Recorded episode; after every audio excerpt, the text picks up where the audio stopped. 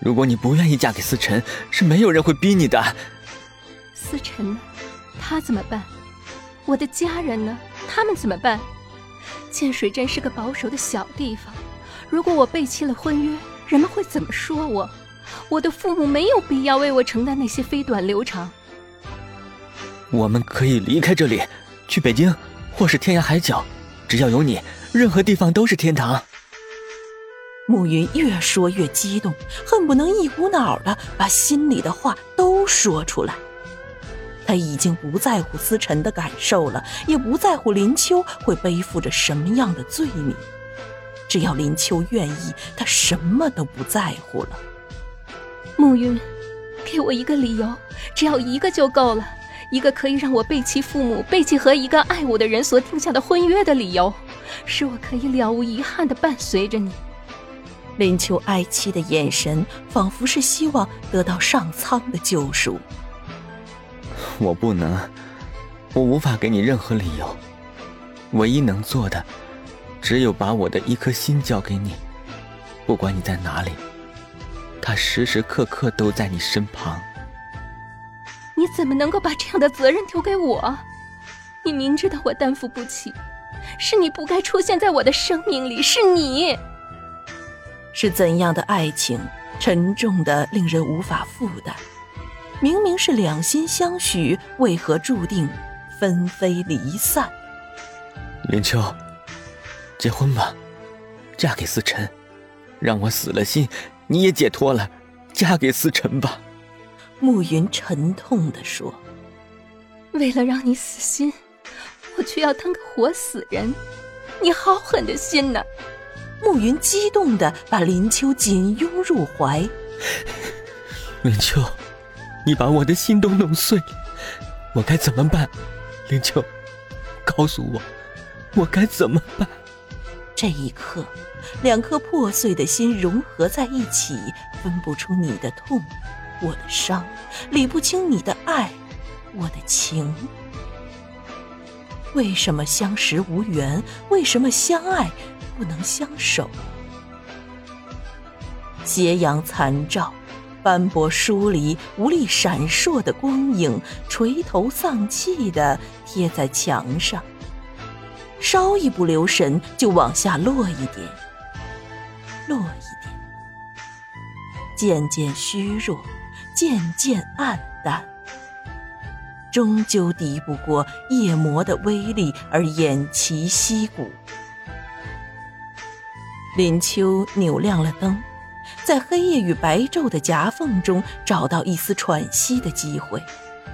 在黑暗与光明交替的边缘，有一块灰色地带，也许躲藏在那里，会安全点儿。天黑了，不怕找不到回家的路吗？林秋提醒暮云，天色已晚，并非有意下逐客令。而是逃避成了他碰到应付不了问题时的处理方式。暮云赤裸坦诚的告白，已经跨越了朋友的分际，而他也打破了友谊的层面。再这样独处下去，他怕，怕道德的堤防会崩塌，怕男女相隔的界限会消失，因为他知道。他对暮云的爱足以跨过这些藩篱，只是还没有足够的勇气去承担这样的后果。我不怕找不到回家的路，我只怕找不到你。我不曾离开过，我却不曾拥有过。远观比近些好。我宁可真实的握在手里，抱在怀里。心才是恒久不变的。我的心却随着你而转变，我的心永远不变。为我，为了一份执着。不要告诉我，你的执着只是一个无谓的婚约。你还是不懂得我的心。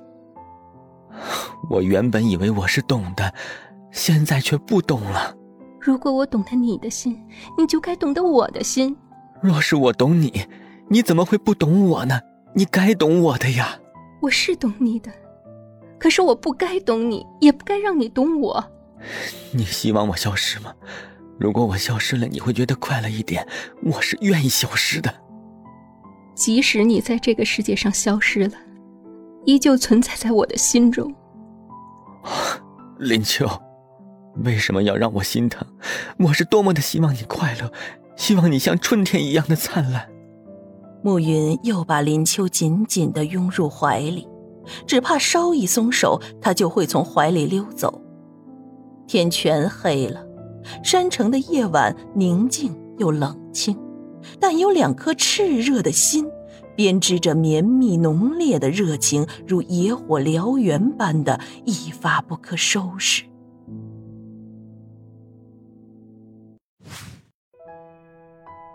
方家茶馆生意兴隆，来吃饭喝茶的人络绎不绝。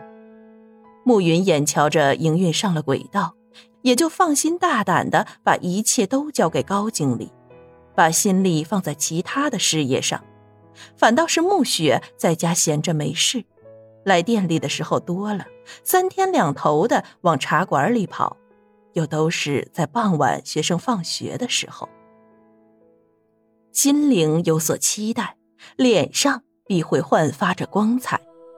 暮雪的气色明显的好多了，气喘病鲜少再发。也许是中医的药神奇有效，也许是建水镇的气候使然，也许……